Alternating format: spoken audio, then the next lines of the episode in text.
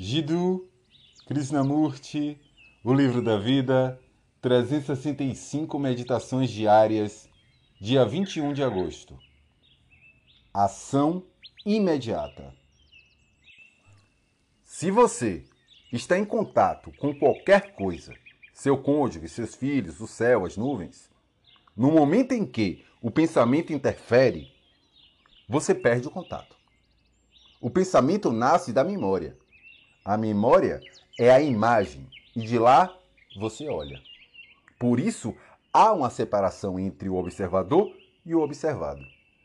Deve-se entender isso muito profundamente.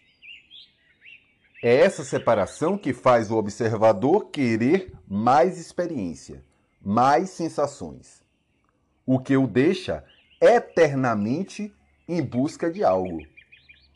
Enquanto houver um observador, aquele que busca experiência, o censor, a entidade que avalia, julga e condena, não haverá contato imediato com o que existe.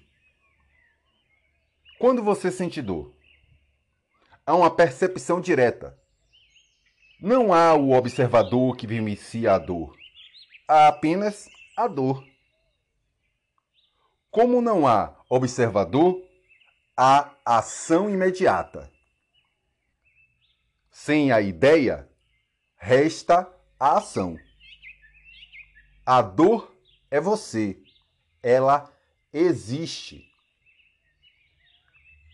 Enquanto isso não for completamente entendido, realizado, explorado e profundamente sentido, enquanto não for totalmente captado, não intelectualmente nem verbalmente,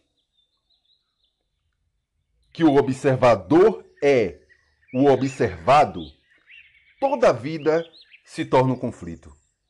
Uma contradição entre desejos opostos.